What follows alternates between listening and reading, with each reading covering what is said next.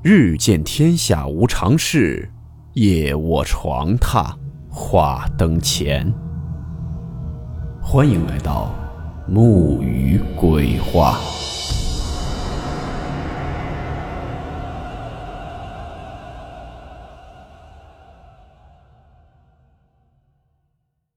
大家好，我是木鱼。今天这个故事仍然是那位青湖仙人分享的一个民间传说的故事。故事名称：木腿老太太下。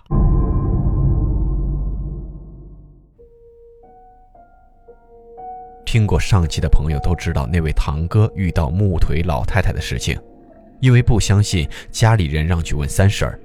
今天咱就继续讲一讲三婶儿身上发生的事情。我三叔家离我们家不远，也在路边。但是因为三叔房子地基的原因，比路面要低不少。我其实不喜欢三叔的房子，总觉得他们家阴森森的。可能这和他们家低矮有关系吧，也可能是因为院子里有那棵巨大的梧桐树，或者他们家后面那个池塘吧。我不知道别人怎么样，反正我到了他们家就觉得浑身上下发冷。冬天感觉反倒不那么明显，特别是夏天，那种感觉阴冷阴冷的。三叔家的房子除了阴冷，房子后面还裂了一条缝，从屋顶一直裂下来，一直到房子最底部。三叔说，他家的房子一开始是没有这条缝隙的。孩子不见的那天夜里下了一夜的雨，第二天房子就裂开了。虽然房子是裂开了，但并不影响居住，甚至补完之后也都不漏雨了。我问三叔：“房子裂开是因为下雨之后地基塌陷吗？”三叔摇摇头，喝了一杯酒之后说：“是雷劈的。”三叔说他们家房子是雷劈的，我不愿意相信，但是三叔信誓旦旦地告诉我就是雷劈的，你三婶亲眼看见的。其实这件事情发生的时候，三叔并不在家，在家的只有三婶和孩子两个人。当时三叔去了青岛，后来发生的一切都是三婶告诉三叔的。因为事情发生的时候是在初夏，天气还不怎么热，但是因为是梅雨季节，所以大雨小雨接连不断，到处都是湿漉漉的，衣服也晒不干，被子也都是霉味儿。据三叔说，那时候的三婶和现在不一样，爱说爱笑，人很活泼，和我们那儿的人不一样。三叔三婶上学的时候就认识。后来两个人自由恋爱，到了年纪顺理成章就结婚了。婚后不久就生了孩子，孩子很可爱，长得也很好看，眼睛大大的，乌溜溜的，见人就笑。老人们都说还没见谁家的姑娘长得这么好看呢。因为孩子好看，所以大家都喜欢逗他。这孩子也不称逗，一逗就笑，特别招人喜欢。大家都说这孩子长大了一定是个好看的姑娘。也会嫁个好人家。虽然大家都这么说，但是也有不一样的。隔壁的陈瞎子嘴贱，说孩子这么好看不好养活。陈瞎子说这话的时候，被我三叔听见了，要不是人拦着，早就去揍那个陈瞎子了。不过那陈瞎子嘴贱是人所重知的，所以这件事情过去之后，我三叔也不以为意。更何况你一个瞎子而已，说什么就是什么了。我三叔也不信这个邪。不过后来我三叔说，其实事情发生之前是有预兆的。首先是家里养的鸡死得干干净净，然后是家后的池塘发现了一只死猫，最后是家里梧桐树上掉下来一条死蛇。前两件事倒还好，三叔觉得鸡可能吃了撒了农药的菜，死猫可能是谁扔在这里的。但是这条死蛇怎么来的？这就解释不清楚了，还是两米多长的一条蛇。发生这件事情的时候，三婶还挺担心的，但是三叔拍着胸脯告诉三婶说：“咱们家有祖宗保护，再坏的事情都不会发生在咱们身上。”三叔这句话说完，当天晚上就接到了电话，说青岛那边的货出了点问题，让他明天去处理。去青岛之前，三叔还担心三婶孤儿寡母的在家害怕。特地让我奶奶去跟三婶作伴，我奶奶本来答应了，可那天我爷爷骑自行车出门摔伤了腿，所以我奶奶就没有去。就在我爷爷摔伤腿这天，我三婶家就出事了。那天一直在下雨，从早上一直下到晚上，下的人浑身没有力气。我三婶带着孩子一直在家，除了中午出去买了点零食，哪儿都没去。娘儿俩看了一会儿电视，中午又睡了会儿觉。醒来的时候，天色已经昏暗下来了。三婶又做了饭，喂完孩子和狗，天已经黑了。天黑之后，孩子就莫名其妙地哭了起来。我三婶一摸孩子额头，才发现孩子发烧了。下着雨，我三婶抱着孩子就去了诊所，就是我堂哥家对面的那个。大家有点什么小毛病什么的都在这儿看，医生也是我们本村的很好的人。我三婶把孩子带到诊所，医生看了看，测了体温，说是孩子发了烧，给他打了一针。等孩子体温降了一些，医生又给开了药，就让我三婶回去了。我三婶回到家，把孩子放到床上，又摸了摸孩子的额头，试着确实没发烧，她这才放下心来。看孩子睡熟了，给他盖上了小毯子，就去刷锅去了。可是那锅还没刷完，就听到孩子在屋里又哭开了。他怕孩子害怕，连忙跑进屋，把孩子抱在了怀里。抱起孩子的时候，我三婶就觉得孩子一个劲儿的往他怀里缩。我三婶还以为孩子冷呢，还把小毯子给孩子裹上了。虽然毯子裹上了，可是孩子还是一个劲儿的往他怀里缩，一边缩还一边嚎啕大哭。看孩子哭成这样，他以为孩子感冒还没有好，身上不舒坦，所以轻轻地拍着孩子在屋里溜达。可是溜达了好一会儿，这孩子也不消停，哭得我三婶心烦意乱的。而且外面的狗不知道什么时候也开始一个劲儿的汪汪叫，我三婶呵斥了好几声也没有用。孩子的哭声、狗叫声，加上外面连绵的阴雨，我三叔还不在家，这把我三婶给急的，把孩子放在床上，出门狠狠地对着狗踹了几脚，那狗这才消停。可是我三婶刚回屋，孩子还没抱起来，就听着那狗就又叫了起来。我三婶气得不得了，拿了扫把出门准备打狗。可是我三婶出了门，就听那狗叫的反而更凶了，而且那狗叫的方向是墙外。看到自家狗叫成这样，我三婶就感觉有些奇怪了。这狗养这么大，还从来没有这么叫过呢，难道是外面有人？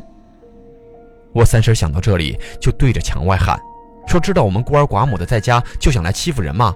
我可不怕你。”我三婶说着话，就到厨房把菜刀和锤子拿了出来，相互敲击几下，叮叮当当的响，一边击打一边说：“你要是敢进来，可别怪我不客气。”我三婶说完这句话，就听外面响起了两声咯咯的声音，听那个声音像是人在咳嗽，又像是在笑。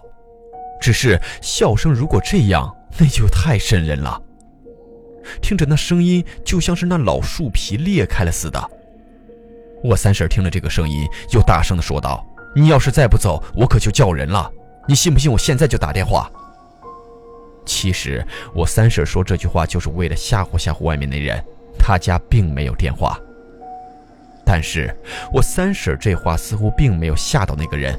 那人在外面又是咯咯的咳了两声，然后我三婶就听见墙外面响起来一阵咔咔咔的声音，那声音非常的有规律，就像是什么东西敲击在地上的石板一样。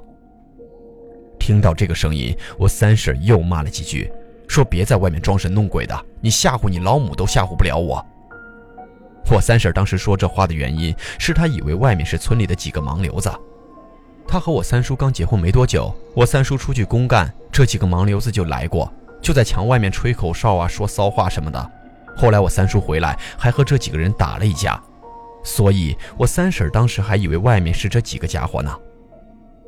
我三婶骂了几句，墙外的那人似乎一点都没有害怕，反倒咔咔咔的几声，从墙外侧来到了大门口。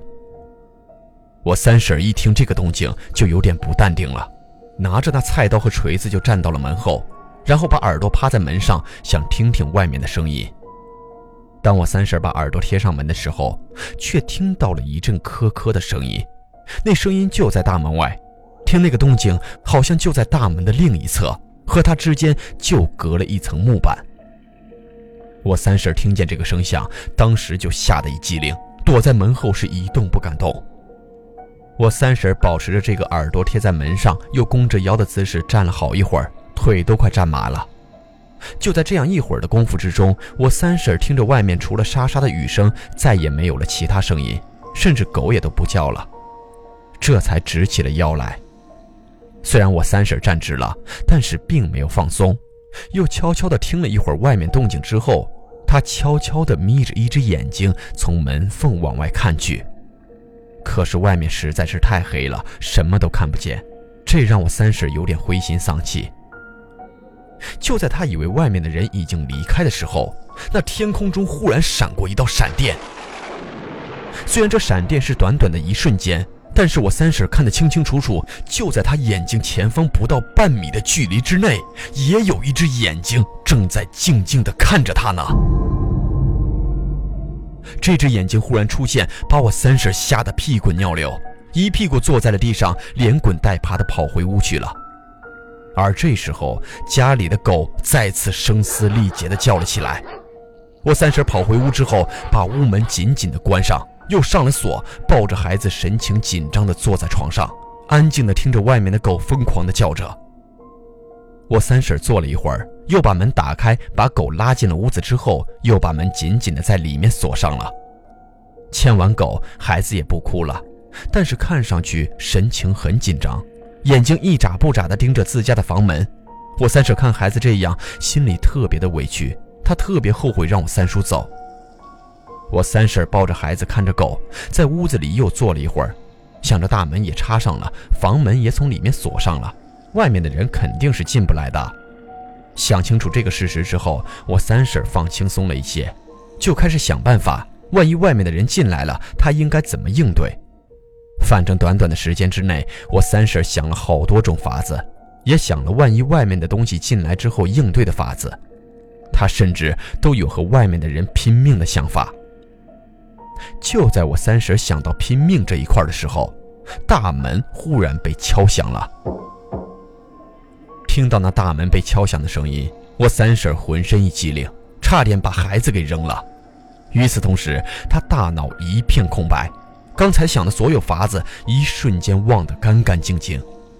我三婶正在不知道怎么办的时候，大门第二次被敲响了，外面还响起了一个男人叫门的声音，说是三妹在家吗？我三婶一听，差点哭出来。原来这喊门的声音正是我大白。我三婶手忙脚乱地拉开房门，抱着孩子到了院子里，给我大白开了大门。见到我大白的那一刻，我三婶泣不成声。我大白看我三婶这样，连忙问出什么事情了。我三婶实话实说，告诉我大白刚才他们家院外有人。我大白一听，这还得了，拿着手电绕着我三婶的房子走了几圈，一边走还一边骂，还骂得特别难听。我大白骂完也没找着人，就把来意说了。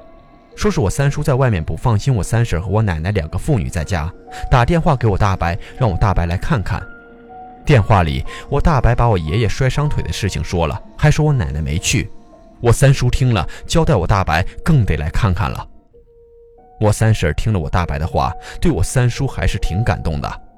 可是感动完，我三婶又为了难，她不想我大白走。可是我大白是个男的，这大半夜的还是在农村，孤男寡女可不能在一个屋子里待着，就算什么都不干都不成。可是我大白走了，剩下他和孩子，又不知道怎么办。本来我三婶还想让我大伯母来做个伴儿，可是我大白告诉我三婶，他岳母身体不好住院了，我大伯母跟着去了。我三婶这下为了难，可是那也没有办法。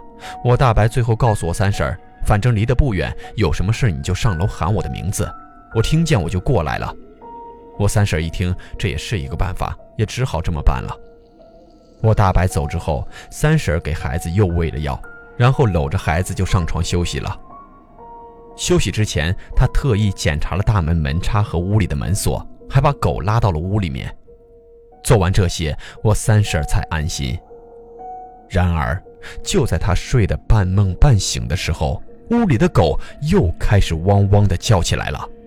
孩子被吵醒之后，我三婶也跟着醒了。醒来之后，我三婶一边哄孩子，一边哄狗。过了好一会儿，狗不叫了，孩子也不哭了。可是，当一切都安静下来之后，我三婶却听到了外面嘎吱一声，大门被推开了。我三婶一开始还以为是听错了，可是当她听到院子里传来了咔咔咔的声音的时候，她知道自己没有听错。确实有人进来了。这时候，狗也听到了外面的声音，耳朵支着直直的，看那个样子似乎是想叫，可是被我三婶摁着脑袋不让发声。这时候，孩子已经睡着了。我三婶把孩子放好，随手关了灯，拉着狗来到了窗下。外面的雨还在下，但是已经小了一些。不过雨再怎么小，外面还是漆黑一片，什么都看不清楚。不过，我三婶听那咔咔声，似乎已经来到了院子里了。我三婶努力地往外看，只看到院子里似乎有一个小个子在慢慢地往前走，那声音就是那个小个子发出来的。本来我三婶还想吓唬吓唬那人，可是他还没说话，外面亮过几道闪电，借着闪电的光，我三婶看到自家院子里蹲着一个人。那个人身上穿的破破烂烂，两只手扶在膝盖上，正低着头半蹲着往前走路呢。一边走，脚下一边发出咔咔的声音。看到那人这副样子，我三婶吓坏了，想喊却怎么都喊不出来。他带着狗在窗下待了好一会儿才缓过来。本来他还想上楼的，可是楼梯在外面，他想上楼得出屋。可是那个人已经在院子里了，出去那不是自投罗网吗？可是不出去又能怎么办？我三婶陷入了焦虑之中。不过最起码屋里还有一道锁，那个人应该进不来。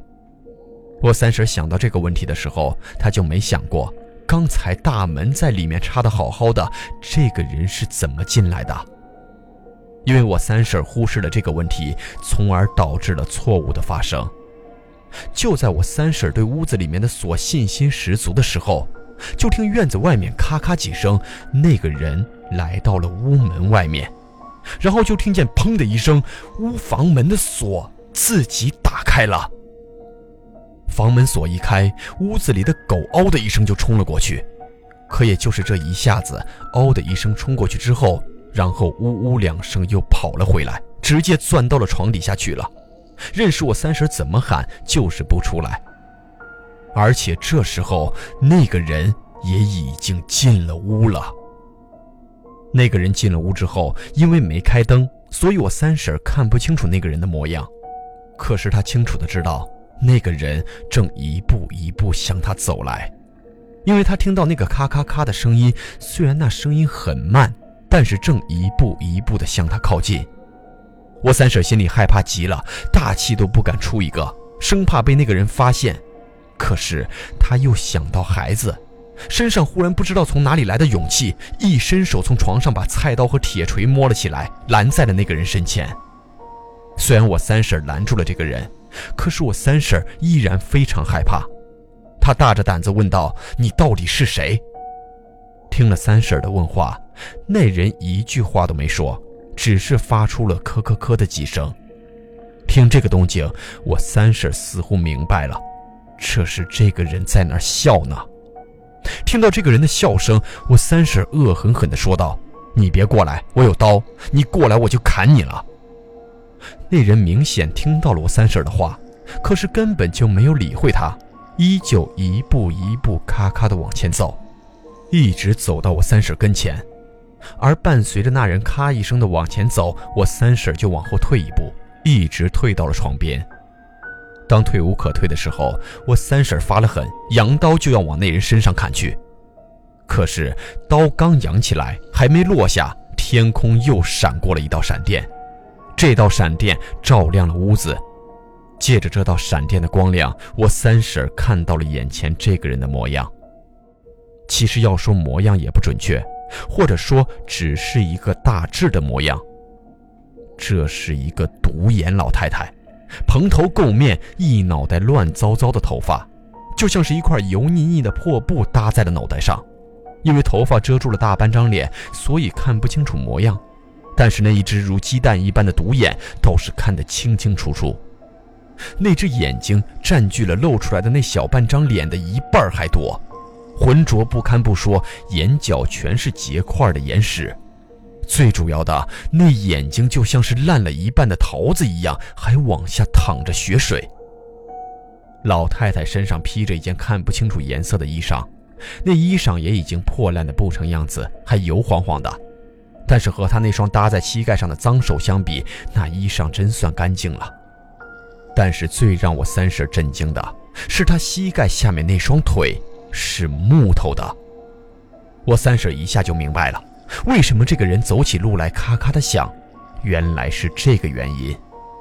那个老太太此时弓着腰，半蹲在地上，正用那只独眼一眨不眨地看着我三婶呢。而且与此同时，老太太嘴里又响起了咯咯的声音，就像是有一口浓痰一直卡在那老太太喉咙里一样。听到这个声音之后，我三婶也不知道自己怎么了，是被老太太吓的，还是其他原因，顿时浑身上下失去了力气，手里的菜刀和铁锤也握不住了，双双掉在地上，然后人也没了劲儿，一下子栽倒在了床边。我三婶栽倒之后，那个老太太就来到床边，把孩子抱在了怀里。看到老太太抱起了自己的孩子，我三婶着急的不得了。嘴里想说什么话，可是什么都说不出来；也想站起来，可是身上也没有力气，怎么都站不起来。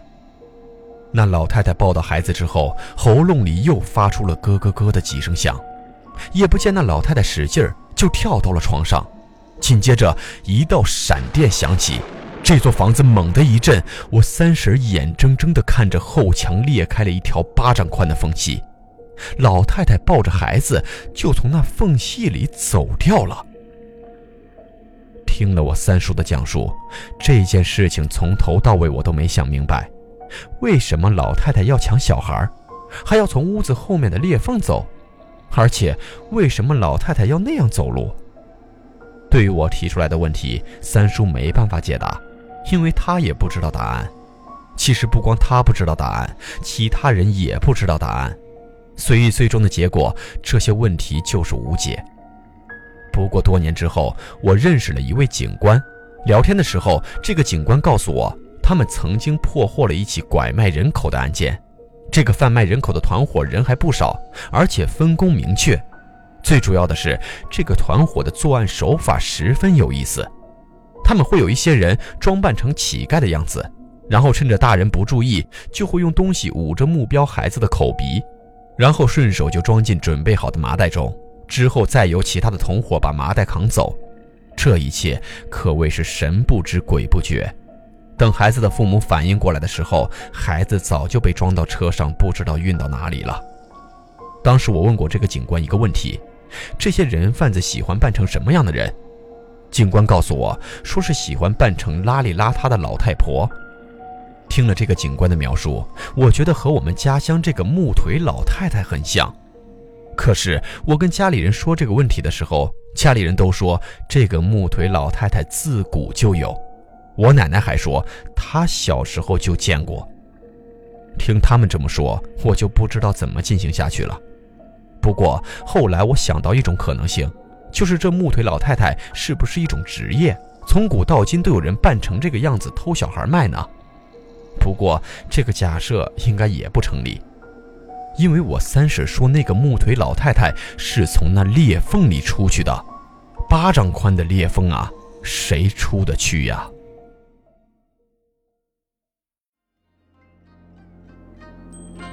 好了，我们今天的故事到此结束，祝你好梦，我们明晚见。